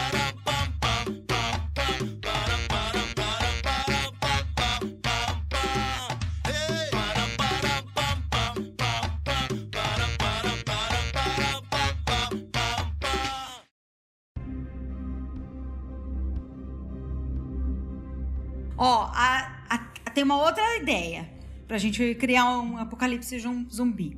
A gente pode colocar em hambúrguer Hum, McDonald's. uma proteína alterada, ou seja, um prion, Uhum. e ela vai ser relacionada a algum vírus.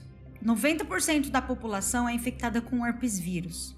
Então essa proteína ela vai ter que ser ligada ao herpes vírus, que inclusive causa encefalite em humanos e mata, tá? Isso é sério. O que que é encefalite, Leila? Ah, inflamação no, no cérebro, tá? No encéfalo. E aí, quando a pessoa. é, o tempo de incubação do, do, do prion pode ser de vários anos, de décadas. E aí entra o que o Sartre falou do The Walking Dead, né? Que todo mundo já tá infectado. Então todo mundo já tá infectado com o herpes. E aí você vai se alimentando com o hambúrguer, né? E a gente pode dar um jeito de colocar essa proteína em soja, né? Que já é tudo meio modificado geneticamente, né? E aí a gente coloca isso em carne, soja, e aí todo mundo se infecta. E aí, de repente, dá um start. Começa todo mundo virar zumbi. Hoje é o último Mac que eu vou comer, hein? Posso ser chato? Claro que você pode ser chato. Zoa a minha teoria. Alguém já roubou sua ideia. Sério? Tem a série Utopia com o John Cusack. Ah, droga. E com o, ator do, The Office, né? do The Office, né? Eu não assisti ainda. Como é o nome da série? Utopia, tá no Amazon Prime. É baseado nos quadrinhos. Ah. É baseado em quadrinhos. Eu não li o quadrinho ainda. Mas eu já peguei vários spoilers. Dizem que é muito bom. Então, só, eu vou, vou dar um pequeno spoiler. Se você não escutou, corta, é, é, não ouça essa parte. O vilão da história é um cara que quer disseminar doenças. E daí. é, é, e, Eu, no e- e caso, ven- né? E vender, e vender essas doenças. E daí, uma, uma das doenças que ele dissemina é um tipo de influenza, né? Um tipo de gripe. Que ele coloca na, numa, é, numa carne que não é carne. Sabe aquelas carnes de, de origem vegetal processada, etc. Que ele vem Carne de jaca. que ele vende pra. Não, é o que ele faz no, é, na série é uma proteína sintética. Proteína totalmente Hum. sintética. Então é carne, mas não vende um boi. Ah, gente, uma proteína sintética pode ser um prion. Que lindo! Então, aí ele, ele vende. Ele vende esses hambúrgueres de carne que não é carne pra vender em marmita de escola. Pra disseminar a gente. doença. Ou seja, tem um fundo social além de tudo, né? Tem, tem. Daí tem, tem todo o grupo que tá querendo descobrir. Tem, um, tem o, grande, o grande cientista que tá por trás de todas essas, essas doenças que tá em refém, etc. Tem um monte de história legal. É uma história bem legal. Eu recomendo. Tem muitas reviravoltas. E, mas uma das coisas é, esse, é, alguém já fez hambúrguer que causa doença. Além da doença que o hambúrguer causa. Mas eu acho válido a gente começar o nosso Burger Virus. Hambúrguer vírus. Vai ser da hora. Hambúrguer vírus. É. Baidado. Gente, não sei se. Assim, eu sei que eu tô falando bastante de prion, causa doença degenerativa e tal. Tem outras coisas que causam doença degenerativa, tá? Que causam alteração nas proteínas do cérebro. Por exemplo, explosão de bomba próxima a soldados, que causa aquele chacoalhamento, né? De, Aham. de cabeça. Fute- é, jogadores de futebol americano. Tem até um filme do Will Smith, Uhum. que é um homem entre gigantes Uhum. em que ele fala sobre isso. Ele é um médico nesse filme. E aí tem uma taxa muito alta de suicídio entre ex-jogadores de futebol americano e é relacionado a isso, Uhum. né? Ah, lutadores de boxe. Lutadores de boxe também, exatamente. Eles até desenvolvem é, Parkinson por conta disso. Isso, exatamente, exatamente. Uhum. Que também é uma doença degenerativa, Sim. tá? Ou seja, nesses três casos, qualquer um que bate, bate a cabeça por motivo fútil, pode dizer. Né? Vamos fazer um parênteses entre motivos fúteis, né? Porque tudo é relativo nesse caso, né? É verdade. é, é, eu não curto muito futebol americano. Boxe eu acho meio besta. Guerra? Ah, boxe é mó legal. Agora eu fiquei chateada. É uma da hora. Boxe é legal, desde que você bate num saco de pancada. É muito bom pra relaxar. Não precisa ser contra outra pessoa. Tá, boxe contra outra pessoa é fútil. É, gente, é mó bom. Mas, gente, o, o Rock, Rock Balboa é o melhor filme do mundo, gente. Tipo, sou muito É. fã. Tan, tan, tan. É uma das tatuagens que eu vou fazer. Tipo, não tem como. Eu amo rock, não tem como. É, quando você tiver mais tatuagens de rock do que de Senhor dos Anéis, aí a gente conversa. É verdade, mas é difícil. Você achou o Rambo lá entre o Senhor dos Anéis? Acabou. Não ia ter pra ninguém. Ah, mas você sabe que o Rambo eu só gosto do primeiro e do segundo. Não, eu tô só pensando no Sylvester, no Sylvester Stallone. Ah, tá, ah, tá, ah, beleza. Eu gosto daquele, o campeão dos campeões, tá ligado? Que ele faz guerra de. Como é que fala em português? É guerra de braço? Queda de braço. Queda de braço. Queda, queda de braço. Isso, que ele faz queda de braço. É falcão, né? Falcão. Eles gostam. Ele vira o É bonezinho. muito legal. É, gente, eu, sei- eu tentei virar uma vez num bar quando eu tava meio bêbada, mas não funcionou. Eu perdi. Bom, nenhum deles. Assim, se você não considerar o Sylvester Stallone um zumbi, né? Se ele é um zumbi, o Arnold é o quê? Um extraterrestre. É, E o Chuck Norris? O que, que é o Chuck Norris? é a mistura dos dois. É o híbrido. É verdade. Leila, o Chuck Norris poderia ser um vírus ambulante. Não, eu acho que se a gente criar um vírus zumbi, assim, conseguisse muito dinheiro, conseguisse um bom laboratório, assim, com a intenção de criar um apocalipse zumbi, eu nomearia o vírus de Chuck Norris vírus. Nossa, ia ser da hora, hein? E aí a propaganda ia ser um Nossa. hambúrguer, assim, né? É. Aí a gente Que podia é proteína. fazer... Músculo. É verdade. A gente, em vez, em vez de lançar em hambúrguer, a gente lança em whey. E whey, Nossa. perfeito! Nossa, agora sim estamos chegando lá, hein? Então, agora, agora a gente vai refinando a ideia do apocalipse zumbi. Aí a gente faz uma vacina pro vírus Chuck Norris, que é a vacina Bruce Lee. Nossa, isso é muito louco. E que vai ser chinesa, tá? Chinesa, vou tacar na cara de todo mundo. Vamos extrapolar tudo. O vírus é nosso, a gente faz ele o que a gente quiser. Exatamente, exatamente. Ah lá, Homer Simpson. Uhum. Isso aí.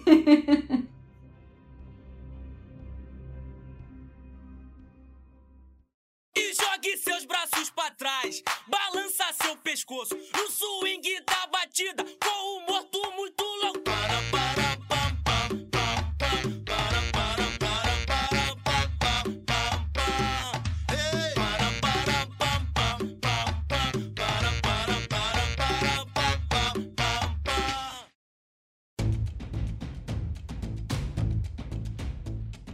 Ok, então beleza. A gente criou um apocalipse zumbi de whey é, entre. Aqui, acho que o whey é uma coisa que vai disseminar um pouco mais do que mordida nessa situação.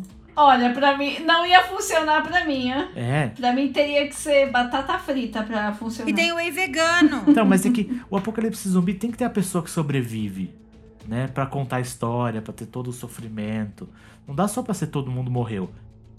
Então, quando a gente fala de armas biológicas, está sempre muito voltado à água. Eu disseminar isso na água. E aí, Leila, dá pra eu tacar um vírus na água? Porque pensando bem, é uma forma muito mais fácil de eu espalhar. Mais fácil do que no hambúrguer, do que no whey. E aí, dá ou não dá? Dá facilmente. Olha o rotavírus aí. É, o meio. Acho que um dos. os- quais meios a gente levantou?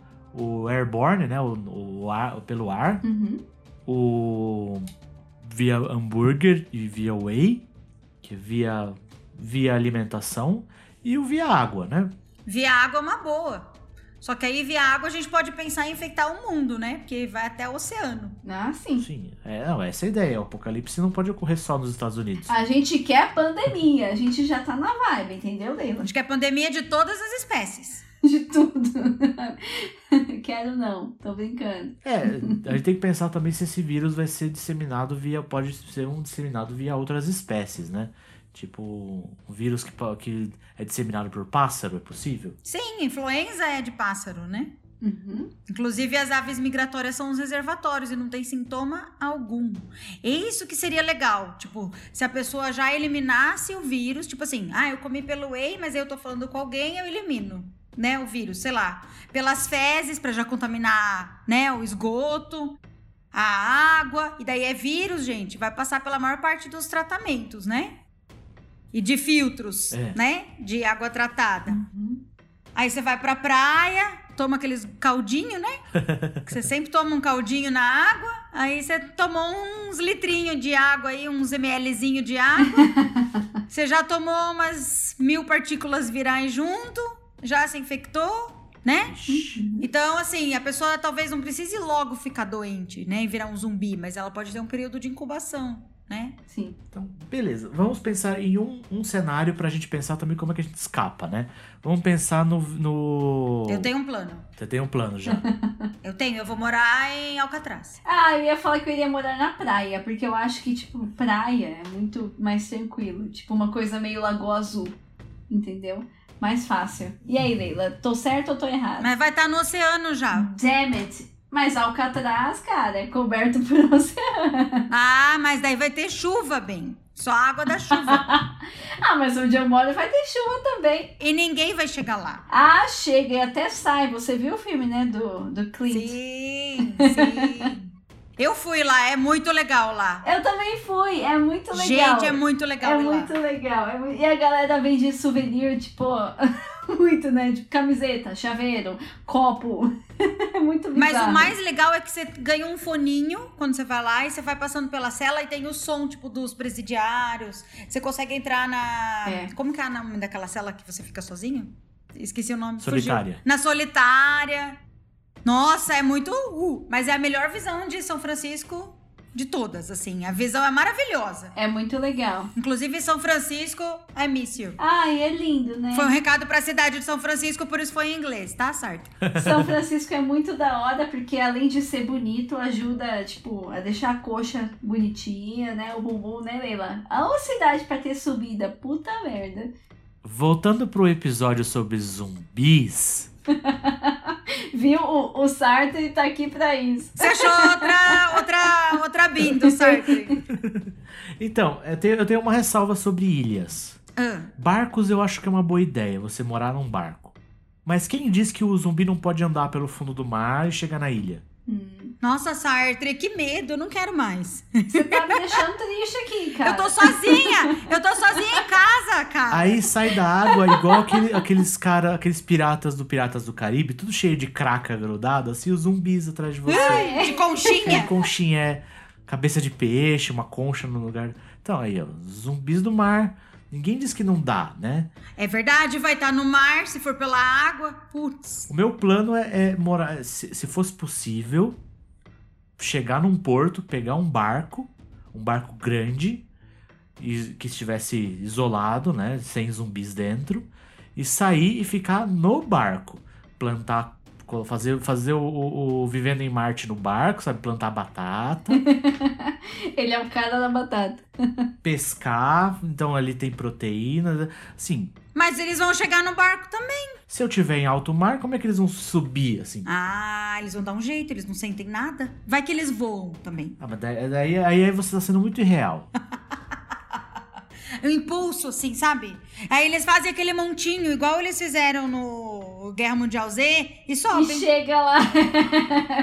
E chega lá. Não, mas não pode misturar as coisas. Do, Zé- do Guerra Mundial Z, eles se afogariam porque eles são humanos. Por que não? não tava no script isso. Cara, Sartre, pode acontecer qualquer coisa, meu. Tem que estar preparado pra tudo. Então é assim. Leila, e se tiver um apocalipse zumbi? O que, que eu preciso ter na minha mochila pra sobreviver? Não quero falar de lugares, porque nem sempre eu vou conseguir ir pra um barco, nem sempre eu vou conseguir estar numa ilha ou numa praia. E aí, Leila, o que, que eu carrego? Água, Água. Água, mineral na garrafinha. é, água. Alguma coisa pra comer, né? Porque o resto. Não, ó, é, cuidado, cuidado quando você vai pesquisar esse tipo de coisa, que você vai entrar no, no, no mundo obscuro dos sobrevivencialistas, É. tá? A gente pode morar num bunker? Claro. Embaixo da terra, assim, bem embaixo. E se você for pensar, a galera mais rica aí, os milionários, trilionários, todos construindo bunkers. Tem um motivo. Que em português é, até recebe o nome de casa-mata. Casa mata. Ah, é? Eu não sabia. Casa mata. Todo... Casa-mata. É mais da hora que bunker. todos construindo casa mata. Gostei. E tem um motivo por isso, entendeu? Pra isso, per- existe um motivo pra isso. E, eh, tá todo mundo preparado pro futuro, que é a gente já cagou, né, o, o ecossistema e tudo mais. Não tem como. Não, Dá pra você reduzir algumas coisas, mas a gente já destruiu muito. E eu, sinceramente, eu não tenho. Eu não quero acabar com a esperança de todo mundo. Mas eu não tenho muita esperança de que ah, a gente vai conseguir melhorar ou reverter as coisas. Se tiver um avião também é uma boa, né? Um avião que, tipo, se autossustente. Vou começar a aprender como pilotar avião. Pegar umas aulas aí. Bom, aí você tem também outro, uma coisa que não é exatamente sobre zumbis, mas a gente pode dar, que é o Expresso do Amanhã. Não sei se vocês já viram. Sim, sim. Já. Uhum. Que é um trem. Você fica o trem em movimento o tempo todo, os zumbis, já pensou os zumbis correndo atrás do trem e o trem dando volta na terra? Ave Maria, se Nossa. acordar e ter um zumbi grudado na sua janela? Não, não. Não, não quero. Não gostei. Ah, mas depois de um tempo, tudo fica normal. Eu acho que isso, na, no quadrinho do The Walking Dead, você vê, no começo é muito assustador, né? Que o Rick acorda e, ah, nem sabe o que tá acontecendo. Depois, cara, é segunda-feira, foda-se, vamos matar zumbi aqui. É, tipo, eles tão- então ah, vamos passar um tempo aqui, tem uma grade cheia de zumbi grudado, eles passam o tempo matando zumbi com, com cabo de vassoura, sabe? É, pra que, que eu vou tirar aquela unha encravada? O normal é o quê? Matar zumbi aqui na grade. Quando eu morei nos Estados Unidos, a minha colega de casa não assistia. Aí um dia eu tava assistindo na sala, ela passou, tipo, da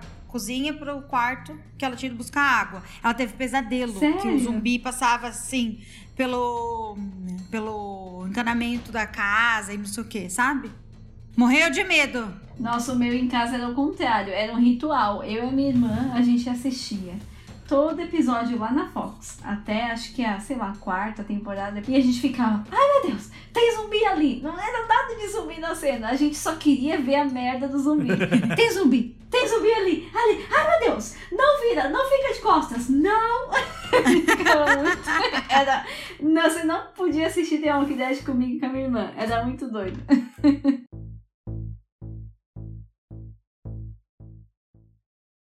Jogue seus braços pra trás, balança seu pescoço no swing da batida, com o morto muito louco. Para, para,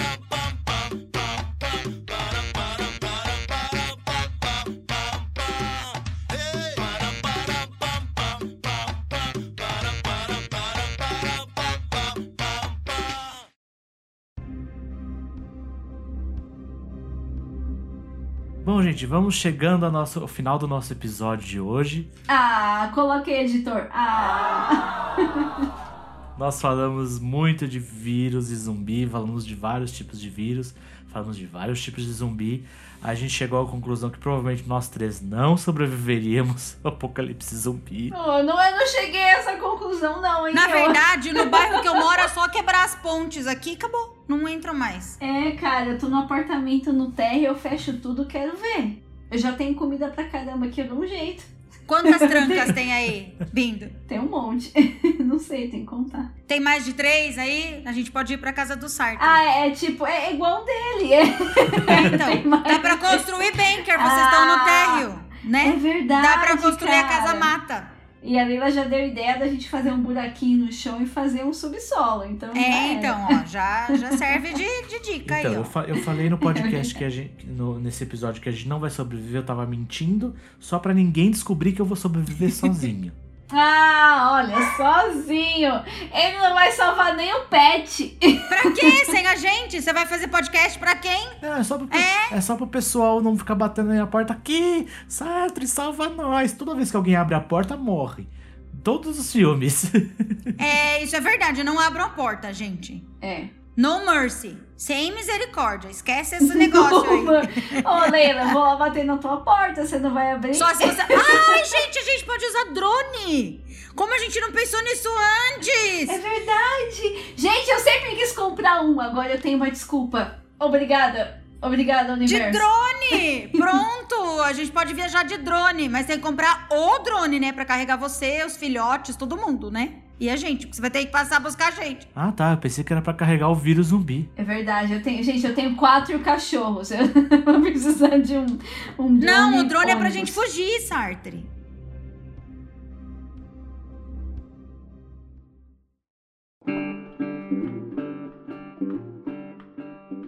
Bom, gente, por hoje é só. Cuidem-se, fiquem bem, usem máscara. E é isso. Tchau, gente. Gente, muito obrigada. Obrigada, Leila, por ter participado, tá bom? E todo mundo já começa a estocar papel higiênico. Mentira, não façam isso. Que não vai dar para levar. Né? Mas vamos lá pensar sobre a dica que fica para esse final, eu acho. Quer saber um pouquinho mais de zumbi? Não fica só no filme, não fica só no quadrinho, pesquisa, vai atrás, a internet tá aí para isso. A Leila mostrou pra gente que dá para saber muito mais o que tem além dessas coisas, tá bom? Então vamos lá, não pira, respira. Obrigada por tudo, Leila. Pode falar tchau, tchau. Gente, muito obrigada pelo convite, foi um prazer participar. E assim, o que eu quero dizer no final é: tome vacina, usem a máscara de forma correta, lava a mão com água e sabão direito, usa álcool em gel, proteja sua família e proteja todo mundo. Vamos evitar o apocalipse de qualquer forma, né? É, e ninguém vai virar jacaré, tá bom? A gente já tomou vacina e tá todo mundo aqui lindo, com a mesma banha de sempre, todo mundo maravilhoso. Isso aí. Tá bom? Obrigadão, gente. Obrigada, Obrigada Noicos. Até mais. Tchau, tchau. Tchau, tchau. Tchau, tchau. Gente, é muito legal!